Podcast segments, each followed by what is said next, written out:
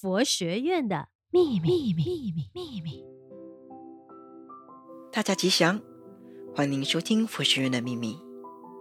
就在上个月，佛光山东禅佛教学院二零二二学年度的学生结束了为期九个月的佛学院生活，而再过不久，也将会前往台湾崇礼学院继续升学，迎接新的挑战。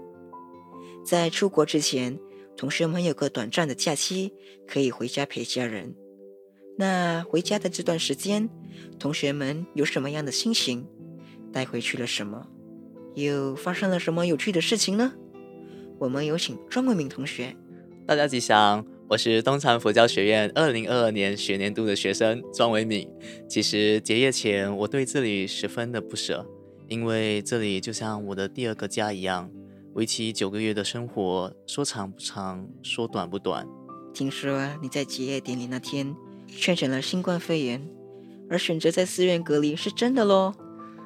但我没想到会以这样的形式下留下来，虽说我的确有点不舍，不过毕业后却因不小心确诊而被隔离住在寺院里，挺令让我意外的。我想这只是因缘吧。不过，更让我好奇的是，同学们都回家了，只剩你一个孤零零。作为学佛的青年，是怎么面对这种情况？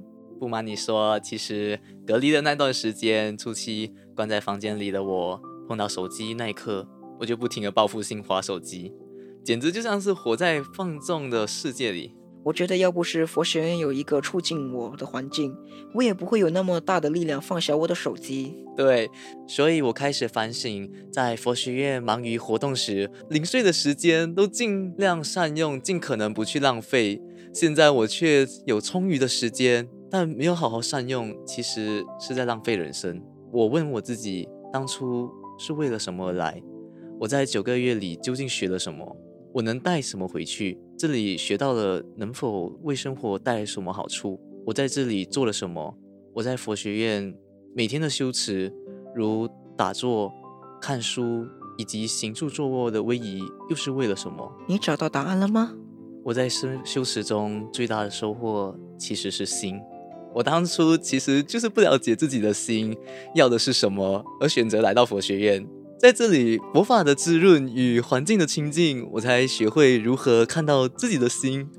所谓虚妄为事，万法为心。我学习到如何由心带出生活。你开始让我省思，一直存在在我身边的心到底是什么？当我意识到自己的心困在手机里时，我选择把手机丢到一旁，排除一切的干扰，静下心来观察自己的心。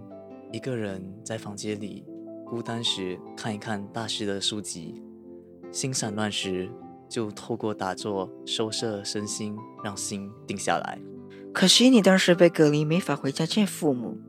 要是他们看到你的改变，那该有多好啊！值得庆幸的就是假期的最后一天，我终于解封了，结束隔离。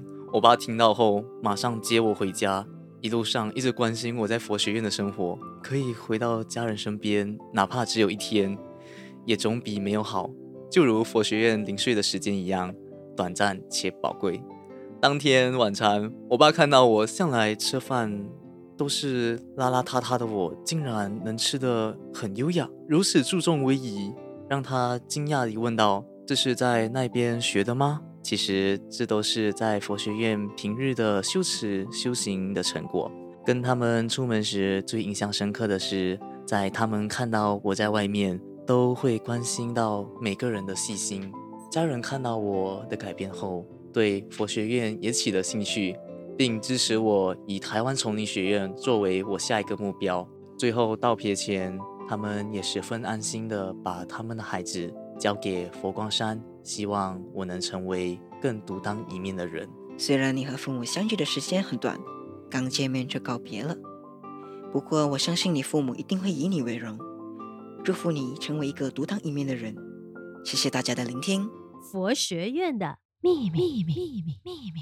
马来西亚佛光山东禅佛教学院全年招生中。东禅佛教学院为佛教培养师资人才，领袖人才以及专业人才。欢迎十八到三十六岁的社会大专未婚青年，一起为佛教奉献力量，为社会注入一股清流，找到生命的价值。